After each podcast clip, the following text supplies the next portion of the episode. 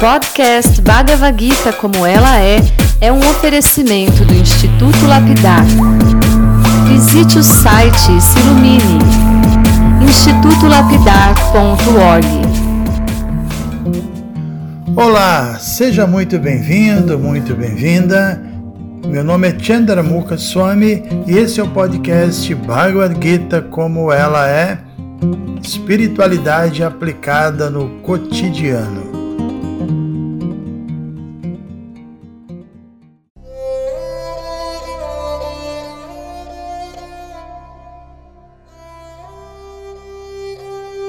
Muito bom dia a todos e a todas. Vamos agora dar continuidade aos nossos estudos do capítulo 10 da Bhagavad Gita. Nós já lemos e já comentamos os três primeiros versos e inclusive começamos a comentar o quarto, né? Mas o quarto trata de várias qualidades dos seres vivos e no nosso último áudio nós gastamos nossos 15 minutos falando sobre a inteligência verdadeira, lembrando que a inteligência uma ferramenta importante, uma ferramenta essencial para quem deseja desenvolver o devido discernimento. Né? Enfim, sem discernimento, ninguém é capaz de perceber as coisas na perspectiva correta. E hoje nós vamos falar sobre o segundo item apresentado por Krishna nesse mesmo verso 4, né? A gente já leu todo o verso 4 é todas as, assim, são dez qualidades que Krishna menciona, mas hoje a gente vai falar da segunda, que é o conhecimento, né? Na verdade, essa junção, essa união do primeiro item, que é a inteligência, com o segundo, que é o conhecimento, essa união vai fazer com que uma pessoa se torne realmente sábia, vai capacitá-la a discernir, a discriminar no bom sentido da palavra, né? Então, no final das contas, esse tema de hoje, o conhecimento, ele acaba sendo muito relativo, né? Porque existem diferentes tipos de conhecimentos que são inclusive muitos deles absolutamente irrelevantes, sem importância. Por exemplo, eu estava numa uma postagem, eu li numa postagem sem muita importância do Facebook, que aí explica que existem 10 razões para você colocar o papel higiênico de tal modo que o rolo se abra de um jeito específico. Pensei, meu Deus, né? Vamos combinar, né? Será que isso é realmente importante? Será que colocar o rolo do papel higiênico de um modo específico vai fazer alguma diferença relevante para a nossa vida, né? Então, estou dando um exemplo bobo, né? um exemplo corriqueiro, mas tem vários exemplos. Né? É, outras pessoas são conhecem tudo, por exemplo, sobre futebol. Inclusive agora, com a chegada da Copa do Mundo na Rússia, essas pessoas que sabem tudo de futebol estão mais tagarelas do que nunca, sabem, sei lá, todas as escalações e mais detalhes sobre os diferentes times que a seleção brasileira teve quando ganhou as Copas, né? Se bobear, ele sabe até quantas folhas de grama existem no Maracanã, mas, meu Deus, né? Qual a importância disso, né? Isso também não se aplica apenas aos amantes de futebol, mas também aos amantes, sei lá, da música, da arte, da, das histórias do mundo, dos diferentes tipos de ciência. É claro que existem algumas curiosidades que são realmente interessantes, né? Mesmo assim, do ponto de vista espiritual, no final das contas, pouca coisa importa, muita coisa que a gente acaba se dedicando a compreender é, não passa de mera perda de tempo, né? Segundo as escrituras védicas, o conhecimento relevante, mais valioso, mais importante é o conhecimento que vai nos ajudar a solucionar nossos verdadeiros problemas. E quais são nossos verdadeiros problemas? A Bhagavad Gita explica: nossos verdadeiros problemas são quatro: nascimento, velhice, doença e morte.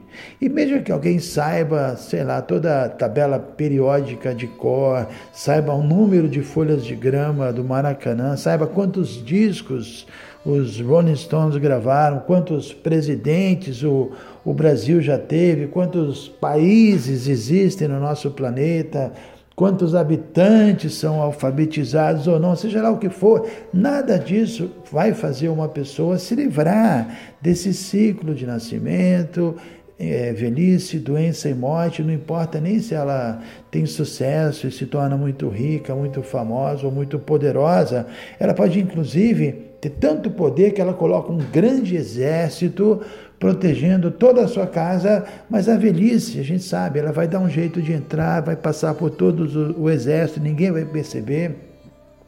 A doença vai dar um jeito de se manifestar e a própria morte, mais cedo ou mais tarde, vai ao encontro dessa pessoa. Ou seja, eh, assim, a gente em algum momento da nossa vida, ou das nossas vidas, né, em algum momento dessa nossa existência material, a gente vai ter que cultivar um tipo de conhecimento que irá nos tornar eternos, que irá nos tornar plenos de consciência e plenos de bem-aventurança. Sempre falamos isso, que a alma ela é eterna, plena de consciência e bem-aventurança. Ela perdeu seus atributos e todo o problema dela é esse. Ela precisa recuperar isso e o conhecimento se presta para isso, né?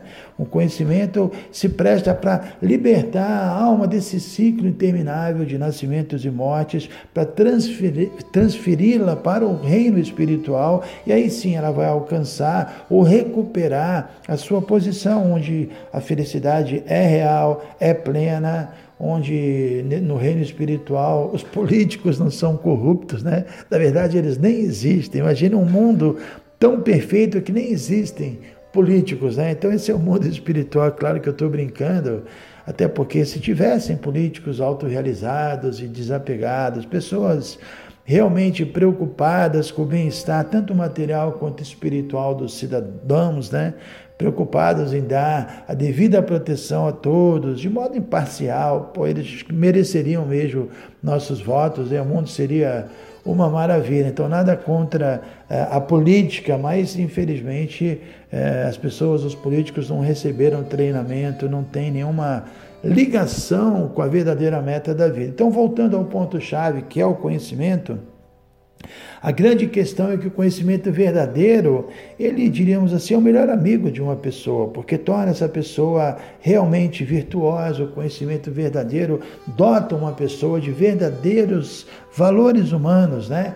Faz com que ela queira servir o mundo ao invés de explorar. Enfim, quando, quando é divino, quando tem essa natureza divina, o conhecimento promove a pessoa ao modo da bondade. Inclusive, a Bhagavad diz isso, né? que a característica principal do modo da bondade, essa frequência tão importante, é o conhecimento. Essa é a característica principal da bondade, e, e esse conhecimento liberta a pessoa a, a tendência a agir pecaminosamente. Então, quando é divino, o conhecimento livra a pessoa da influência de Maia. Né? Maia, a gente sempre menciona energia ilusória material, esse véu que nos cobre.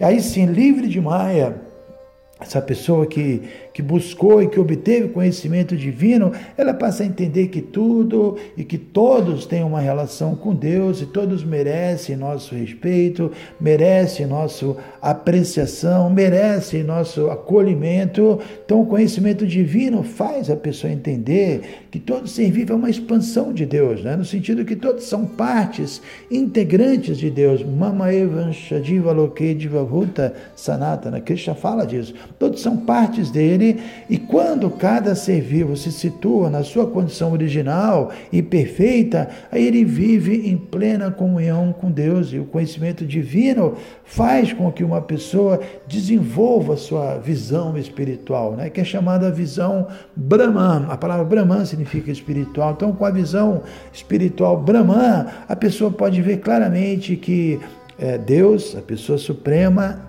está em tudo. Essa pessoa pode perceber a presença da inteligência de Deus por trás de cada detalhe da natureza. Ela pode sentir que, devido à atuação dessa inteligência divina, essa inteligência universal, tudo está fluindo de forma perfeita e permanente, né? E com essa visão espiritual Brahman uma pessoa passa a perceber nitidamente que é devido à energia dessa pessoa suprema que as plantas crescem naturalmente, que elas dão seus frutos, ou que as, flor, as flores desabrocham e que elas também produzem aromas deliciosos. Tudo isso vem da inteligência de Deus, né? Os pássaros voam, cantam alegremente, os peixes seguem suas vidas nos rios, oceanos, etc. Então, com a visão espiritual Brahman, a pessoa pode sentir essa energia universal em tudo ela pode perceber que essa energia de Deus, que também é conhecida como Brahman, ela não permite que no universo haja algo estático, morto, estagnado.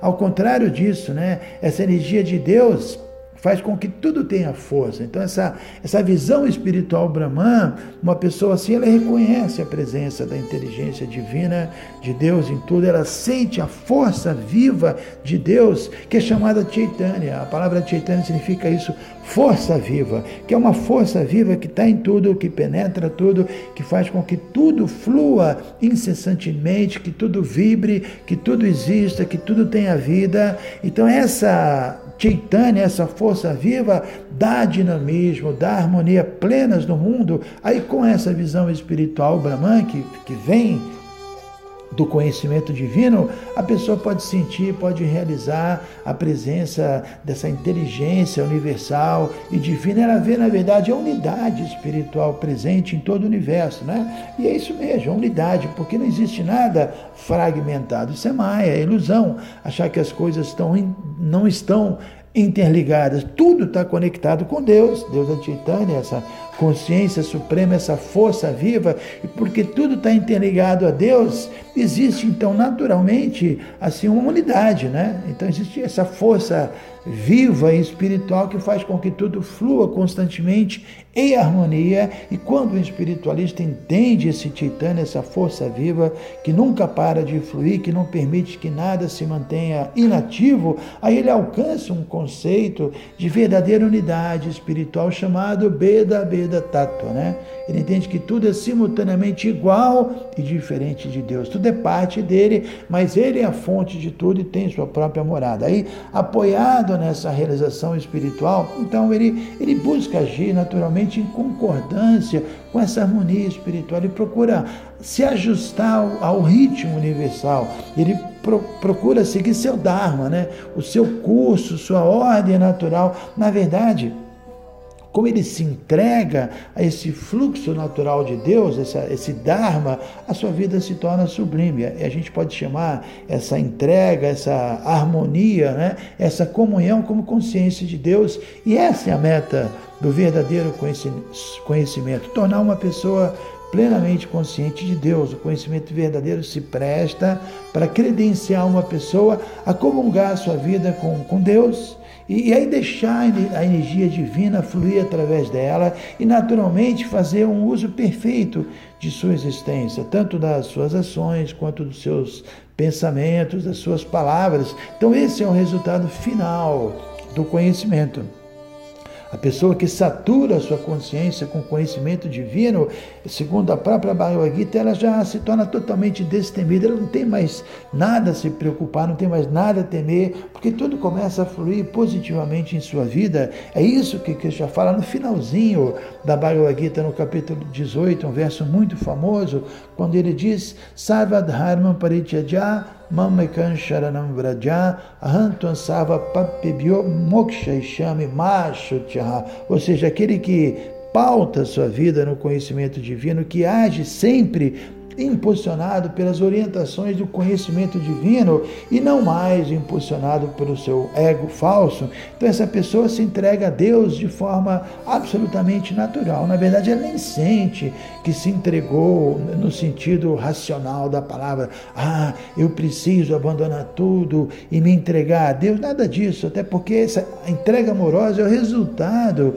de uma mudança de consciência, de uma tomada de consciência que vem do conhecimento espiritual. Né? Então, essa transformação ocorre dentro da, da pessoa que absorveu o conhecimento divino de forma natural, o conhecimento divino faz com que ela se harmonize com Deus, se harmonize com Chaitanya, que, como dissemos, essa força viva, essa força divina, essa energia amorosa, que começa a atuar diretamente na vida dessa pessoa, que passa a comandar a sua vida. Então, quando esse amor divino penetra é, internamente nessa pessoa e passa a fluir através dela, como eu disse, aí todas as suas palavras, pensamentos e ações se transformam em, tecnicamente falando, bhakti, ou serviço devocional. Por isso que já diz, macho tiaha, não tema, Quando a pessoa chega ao ponto de Bhakti, devoção, ela não tem mais nada a temer. Quando a força divina de Bhakti preenche seu coração, aí todas as reações pecaminosas passadas dessa pessoa, todas as suas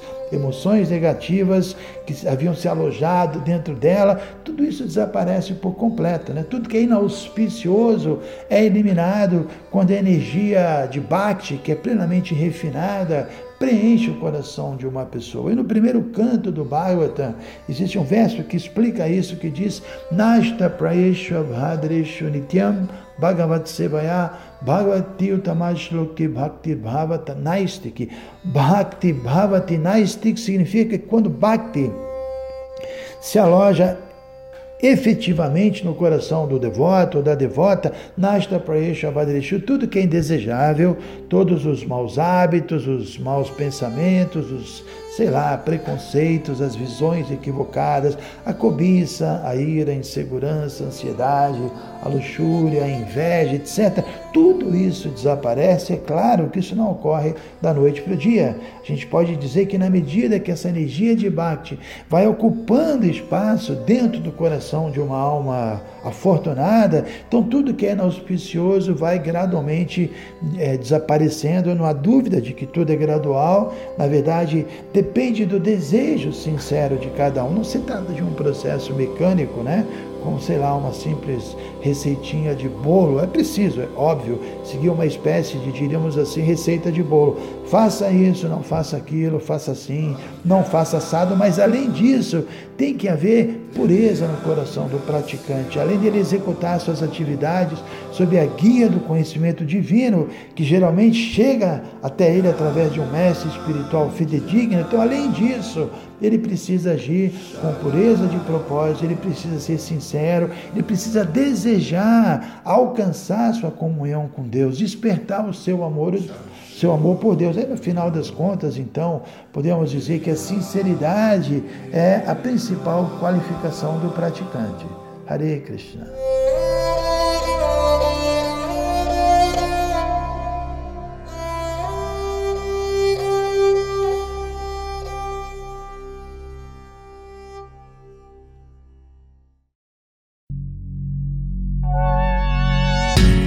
Se você se interessa por este conteúdo, não deixe de fazer o curso Bhagavad Gita para iniciantes com Chandramukha Swami.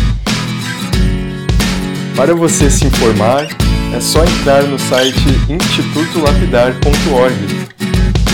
Você vai ver que é um curso completo. Você vai estudar todos os 700 versos e vai entrar nos principais elementos filosóficos da Bhagavad Gita são bem mais de 100 horas de estudos. Você pode assistir a hora que quiser e quantas vezes quiser. Dá um pulinho lá então. institutolapidar.org